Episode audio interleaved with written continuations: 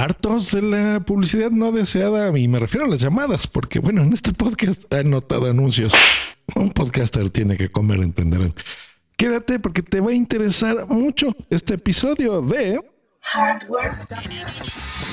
Tu dosis diaria de tecnología que se entiende con Josh Green.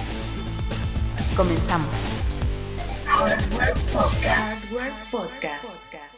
Efectivamente, Hardware Podcast, aquí un podcast de puntoprimario.com. ¿Cuántas llamadas no hemos recibido en nuestro teléfono, en nuestro celular? Siempre de empresas que nos ofrecen mil cosas. A veces nos interesan y la gran mayoría no. Pero también hay empresas que son o llamadas fraudulentas, que la verdad, a lo mejor tú sí estás interesado en un seguro o un seguro COVID, que creo que ese es el, el fraude del momento, así que tengan mucho cuidado con esto. Bueno, desde hace ya tiempo los que tenemos teléfonos con Android, no todos, pero sí la mayoría, no sé por qué algunos Xiaomi no lo tienen, pero bueno, cuando tú recibes una llamada y detecta el, algoritmo que puede ser un fraude, cuando la terminas nos sale un mensajito y nos dice Google si fue, fue spam ese tipo de llamadas y nosotros le marcamos y listo, bloquea automáticamente tu teléfono ese número. Eso funciona en México desde hace unos cuatro años más o menos. Y ya no vuelves a recibir llamadas de ese teléfono. Es una función que me encanta a mí de Android. La verdad es que es muy, muy útil. Hardware. Tecnología que se entiende. Ahora, toda esta información se ha recabado y bueno, es útil para usuarios como yo, para que se les notifique, ¿no? Ese tipo de llamadas. Y me ha funcionado porque a veces recibo llamadas de un número y me dice posible spam. Sales de mensajito y bueno, ya tú sabrás si tomas o no la llamada.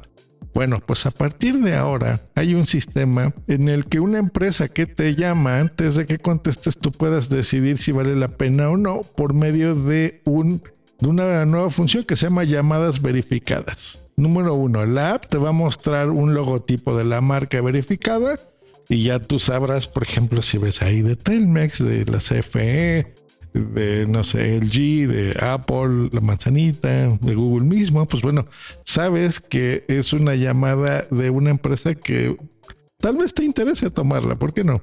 Y ya está, eso es todo. O sea, la verdad está muy, muy, muy, muy bueno. Tiene que ser la aplicación nativa de teléfono. Recordemos, esa es una de las cosas buenas y de las cosas malas que tiene Android.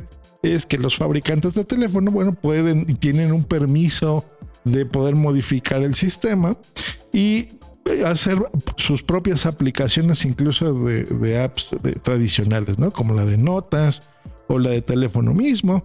Y el fabricante, bueno, te dé una versión modificada, ¿no? Donde los contactos a lo mejor te salen más bonitos, más tridimensionales. Por eso es que realmente eh, Google les permite modificar el sistema. Pero una de las ventajas también es que puedes tú instalar la versión oficial o una versión modificada de algo que tú conozcas.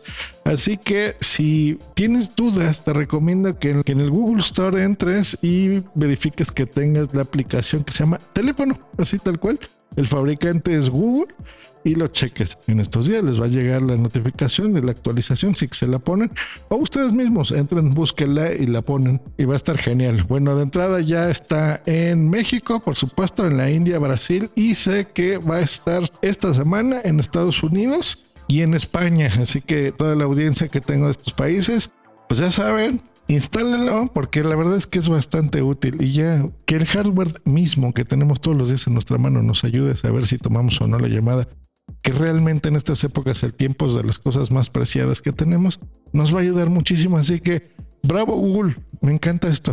Hasta luego y bye.